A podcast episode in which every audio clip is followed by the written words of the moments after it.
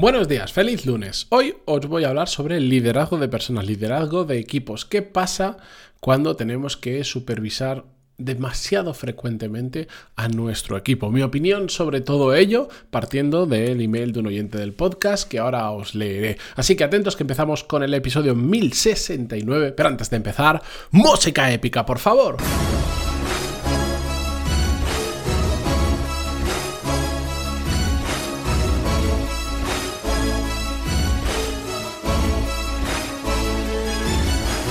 Muy buenos días a todos, bienvenidos, yo soy Matías Pantaloni y esto es Desarrollo Profesional, el podcast donde hablamos sobre todas las técnicas, habilidades, estrategias y trucos necesarios para mejorar cada día en nuestro trabajo. Varios eh, anuncios o temas antes de comenzar. El primero es que si me escucháis un poco raro, eh, no os preocupéis.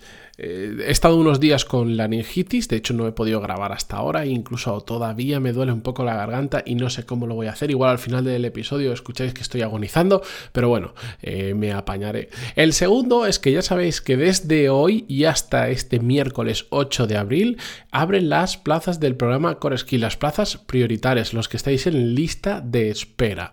A partir del miércoles eh, hasta el día 14 incluido, se abrirán el resto de plazas para aquellos que no estáis en la lista de espera, pero que sí que os queréis apuntar. Así que entréis en coreskills.es y tenéis ahí toda la información. Si estáis en la lista de espera, a lo largo del día de hoy vais a recibir un email con un enlace específico para poder comprar desde ahí porque es la única forma de poder comprarlo durante estos tres primeros días, ¿de acuerdo?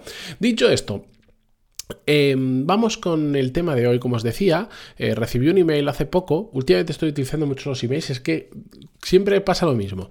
Cuando yo digo, oye, ¿por qué no me sugeriste más? ¿Queréis que hable de algo en concreto? Yo tengo muchas cosas de las que hablar, pero si puedo hablar de algo que os afecta directamente, vuestro caso, y además creo que resulta útil para otras personas, pues para mí mejor que mejor. Y eh, entonces recibo un aluvión de emails muy interesantes y muchos de ellos pues los traigo al podcast. Así que eh, ya sabéis que en pantaloni.es barra contactar me podéis escribir cuando queráis.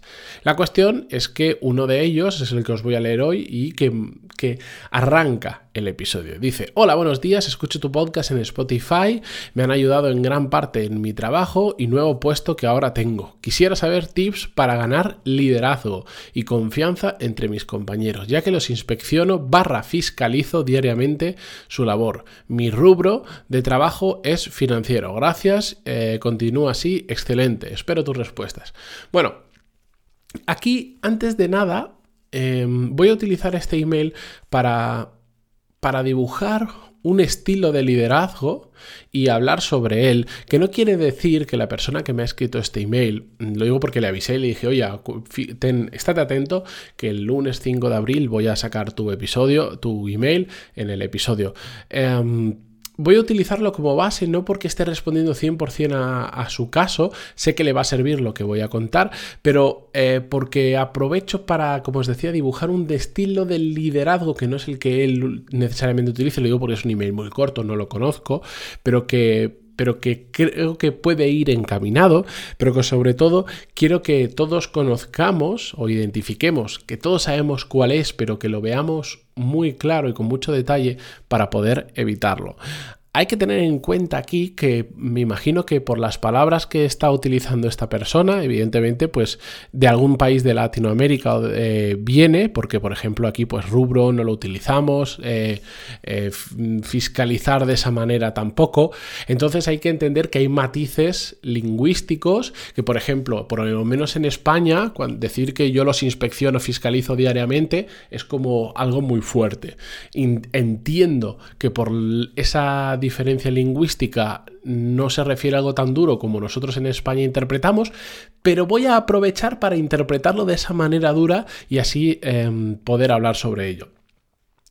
La cuestión es que si necesitamos a nuestro equipo estar inspeccionándolo o estar sentándonos todos los días con ellos y viendo qué están haciendo cada día, no estamos siendo buenos líderes. Algo está ocurriendo. O es una situación muy específica, muy puntual, donde sí que requiere un seguimiento diario poneros, yo recuerdo un proyecto eh, a mediados del año pasado, 2020, mm, tenía que, me, pidieron que liderara un proyecto que, me, que me, me cayó del cielo, que ya estaba comenzado, que tenía muchos problemas y que tenía una fecha muy concreta a la que se tenía que entregar. Y como yo ya lo había, había hecho proyectos similares en el pasado, en tiempo y bien, eh, pues me pidieron que lo, por favor, que lo terminara yo, porque si no, no llegaban y sí o sí se tenía que entregar, porque había un compromiso con un cliente muy, muy, muy, muy, muy grande por un valor económico mm, mm, heavy metal. Eh, entonces me puse con ello y como el tiempo que teníamos para hacerlo y los problemas que había de gestión de equipos que yo heredé eran tan grandes, durante los dos meses y medio aproximadamente que duró esa etapa, sí que hice una fiscalización, por utilizar esa palabra, o sí que hacía una, reunión diaria con todo el equipo, uno por uno, a ver qué estaban haciendo. Esto es lo que yo, además, en Core Skill le enseño cómo se hace, son las Daily Stand-Up Meetings, lo hemos hablado también en, en el podcast en alguna ocasión, que básicamente es preguntar a cada uno de ellos de forma súper ágil, súper, súper ágil, qué han hecho ayer, qué van a hacer hoy y qué problemas se están encontrando. Esto yo no lo hago en todas las situaciones. Utilizo este mecanismo cuando realmente necesitamos estar muy encima porque hay que ajustar muchísimas cosas. Pero ¿eso qué significa? Que no está ajustado el equipo y que tienes que estar encima. Es decir, cuando lo hacemos bien, cuando la gente sabe lo que tiene que hacer, cuando la gente, es decir, tiene objetivos, tiene clara cuáles son sus prioridades, eh, tiene a disposición todas las herramientas que necesita o tiene la capacidad para hacerse o encontrar las herramientas necesarias si surgen nuevas necesidades, cuando, cuando la gente está comprometida con el proyecto, no hace falta estar a diario encima de esas personas, para nada. No digo que no haga falta de vez en cuando semanal, quincenal, mensual, depende del proyecto, la cantidad de personas en el equipo, la importancia del proyecto, etcétera, etcétera, que tengas que reunirte con esas personas y hacer un seguimiento. Yo, por ejemplo, ahora em, que sabéis que en The Power MBA lidero un equipo, hago una reunión semanal con cada product owner, con cada project manager, como le queráis llamar, em, una reunión semanal de seguimientos de los objetivos muy rápida. Duran 15 minutos o menos con cada uno de ellos. Y una vez al mes, con cada uno de ellos, hago una revisión un poco más profunda donde nos marcamos. Yo estoy utilizando em, OKRs o OKRs, como le queráis llamar, una metodología que utiliza Google de gestión de, de objetivos, etcétera, etcétera. Y yo además lo estoy haciendo de una manera un poco peculiar, lo hago de manera mensual, no de manera trimestral, por el entorno de la empresa, por muchos motivos.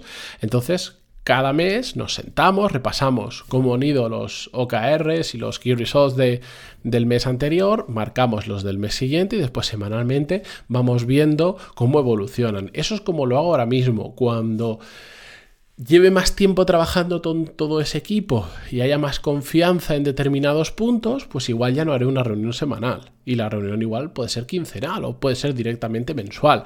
Pero ahora mismo, como la gente no está acostumbrada a trabajar eh, con OKRs, con Key Results, etcétera, etcétera, como hay algunos problemas de falta de poner el foco en lo que es realmente importante, requiero que sea semanalmente. ¿Por qué?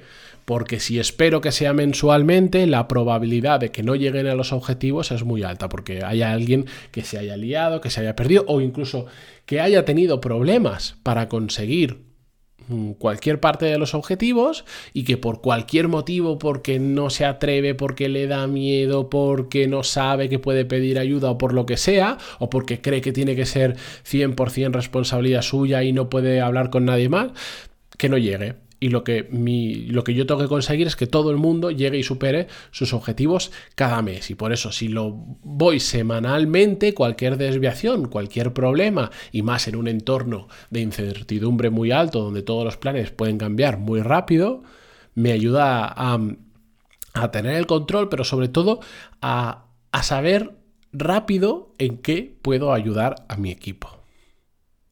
Es decir, no es tanto eh, cuánto supervisamos a nuestro equipo, sino cuál es el fin con el que supervisamos a nuestro equipo. Yo, el objetivo de todo esto es ser muy ágil ayudándoles y aportándoles valor. Yo no voy a hacer el trabajo por ellos, para eso tengo un equipo, si no lo haría directamente yo y tendría un límite eh, claro y yo sería un cuello de botella. Tengo gente en el equipo para liderar proyectos, que de hecho muchos de ellos los lideran mejor que si los liderara yo. Para eso contratamos gente, para que hagas cosas mejor que nosotros, porque saben más en determinados temas que nosotros. Pero yo tengo que estar ahí para ayudarles en todo lo que necesiten. Ahora bien, si lo que hacemos es hacer reuniones, da igual si son diarias, semanales, quincenales, mensuales, para estar con un palo y pegarles con el palo porque no están haciendo las cosas bien, etcétera, etcétera, o porque tenemos que fiscalizar cada una de las tareas que hacen, eso es muy diferente, porque tu foco no está en conseguir el objetivo, sino tu foco está en, en no sé, en tratar a la gente como si fuesen una. como si fuesen máquinas que tienen que hacer las tareas de una determinada manera y ya está. A mí me da igual, entre comillas, dentro de que se haga bien, de cómo se consiguen los objetivos. Me da igual si una persona tiene una semana muy intensa y la semana siguiente mucho más relajada porque ha tenido un problema o porque necesita relajarse. Me da exactamente igual mientras se cumplan los objetivos. Cada uno es libre de hacerlo como quiera. Y esto lo digo habitualmente. Cuento eh, he contado, no sé si en el podcast, pero fuera de él, más de una vez una anécdota que es una persona acercarse y decirme, oye, es que mañana no voy a poder empezar a trabajar hasta las, no sé, diez y media porque tengo que ir al médico, porque... y me lo decía como preocupado, se acaba de incorporar al equipo. Y, y yo le decía, pero, mm, ¿por qué? ¿Yo te he puesto horario acaso? Yo te he dicho que tienes que empezar a trabajar a las 9, a las 10, a las 11 o a. No. Entonces, no hace falta que me digas todo eso. Me da igual, como si quieres trabajar. He tenido gente trabajando de madrugada porque tenía con la pandemia problemas de sueño y no podía dormir durante la noche y dormía durante el día y durante la noche trabajaba. Me da igual. Me da exactamente igual. Y por eso mi forma de liderar equipos yo creo que es una forma mucho más natural, es más entender a cada una de las personas que tienes en tu equipo, los objetivos que cada uno tiene que conseguir y cómo está yendo todo, que el decir, no, voy a fiscalizar cada día de trabajo de cada uno de ellos. Porque si no, es muy fácil, muy, muy fácil que caigamos en lo que se llama micromanagement, que es básicamente, dicho en castellano, estar encima de todo y que al final termine pareciendo que todo tiene que pasar por ti, si no estás tú en medio las cosas no funcionan, etcétera, etcétera. Normalmente cuando eso sucede, en mi experiencia y cuando me he encontrado personas que si no pasan las cosas por ellos no funciona, el error es de esa persona más que del equipo, porque ha creado un equipo que gira en torno a esa persona y que es mega dependiente de esa persona. Y eso es un gran error. Nosotros no estamos liderando para ser el jefe de todos y que lo importante solo lo hagamos nosotros y el resto sean meros ejecutores de lo que nosotros les decimos. Creamos un equipo para conseguir unos objetivos más allá, mucho más allá de lo que nosotros por nuestra cuenta podríamos conseguir. No estamos creando un equipo de esclavos ni de minions, sino de personas que de hecho deberíamos tener personas que fueran mejores que nosotros en las áreas que necesitamos. Es que es así de claro. Por eso, mm, a lo que me preguntaba me decía, tips para ganar liderazgo y confianza, no son tips realmente, no, no, no, son consejos para ganar liderazgo y confianza, es hacer las cosas con sentido común, de forma natural. ¿Tú quieres que la gente confíe en ti? Confía tú en la gente que trabaja para ti, dándoles las herramientas adecuadas, formándoles, enseñándoles a trabajar, a ser productivos, a conseguir sus objetivos, a que sepan poner el foco.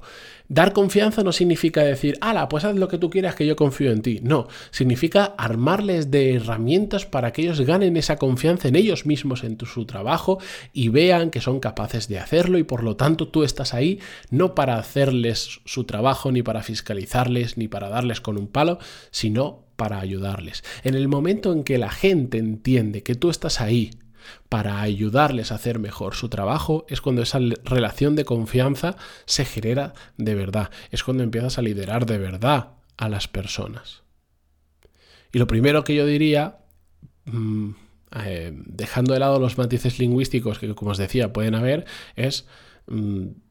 Mm, empezar a dejar de utilizar palabras como inspeccionar, como fiscalizar, que suenan, o por lo menos en, en, en castellano de España, suenan súper, súper duras. Aquí, aquí no utilizaríamos esas palabras para hablar de liderazgo ni de coña, o para hablar de un buen liderazgo, para otros tipos de liderazgos seguro. Pero bueno, ya sé que estos son temas de matices lingüísticos, simplemente quería aclararlo. Hay un libro que os he recomendado en alguna ocasión, que para este tipo de casos viene muy bien. Es un libro que de verdad te sientas y en una tarde te lo lees entero sin ningún tipo de problemas, que se llama em, The One Minute Manager. Eh, no sé cómo se llamará en castellano porque me lo leí en inglés, el manager en un minuto, algo así. Muy cortito, muy simple, no reinventa la rueda, es la verdad, pero cuenta un caso muy concreto de cómo mejorar nuestro estilo de liderazgo. Mm, lo podéis encontrar en Amazon, está en diferentes idiomas, creo que está bastante disponible porque es uno de estos bestsellers. Eh, pegadle un vistazo si os interesa el tema de liderazgo porque es un buen comienzo por el que por el que partir para mejorar nuestro estilo o por lo menos también para prepararos en un futuro a que lideréis un equipo. Y ahí en Palmo, eh, con Core Skills. En Core Skills, eh, una de las funciones básicas que tiene Core Skills y por el que mucha gente eh, compra el programa, no solo es porque ya están liderando un equipo o tienen determinados problemas y necesitan determinadas habilidades que vemos en Core Skills, sino porque hay mucha gente que se está preparando preparando para lo que quieren conseguir. Es decir, no tengo un equipo, pero sé que dentro de un tiempo voy a tener un equipo y no quiero esperar a tenerlo para aprender a cómo gestionar un equipo y por eso, por ejemplo, acceden a Core Skills para ir desarrollando todas esas habilidades. Lo digo porque eh, esto, esto es adelantarse a los problemas, básicamente. Así que entráis en coreskill.es, ahí tenéis toda la información y yo os espero al otro lado del curso. Bueno, con esto ahora sí me despido hasta mañana. Gracias por estar ahí al otro lado, en Spotify, Google Podcast, iTunes y vos donde sea. Y seguimos mañana. Adiós.